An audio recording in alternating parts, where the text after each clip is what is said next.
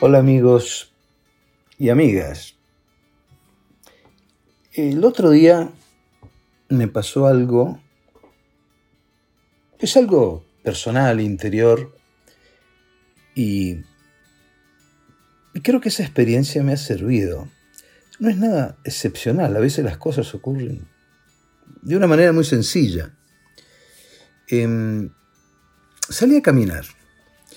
Eh, a dar una vuelta, a, distraerme.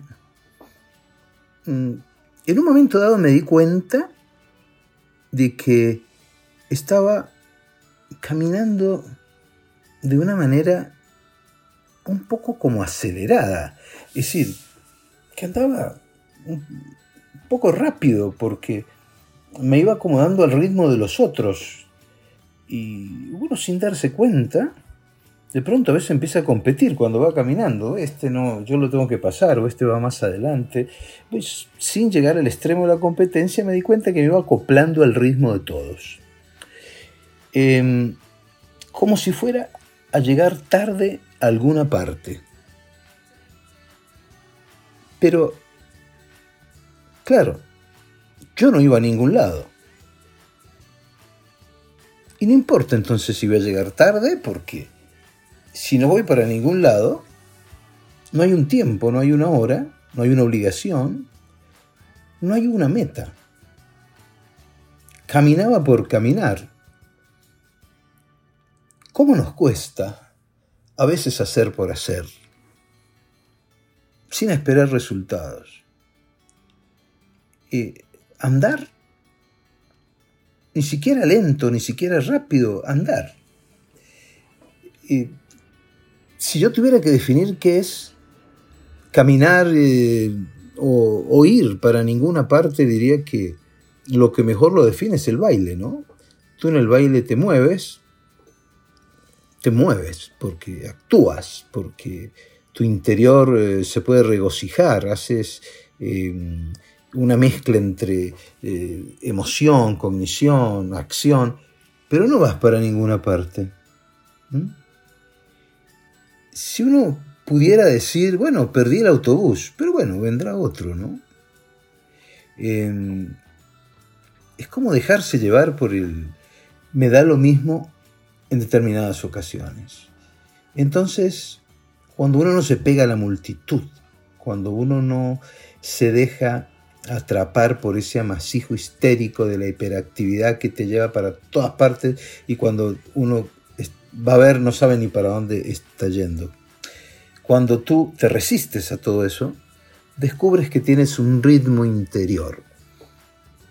Y si queremos usar una palabra más, más simpática, tienes una música interior, tienes un ritmo interior que es personal.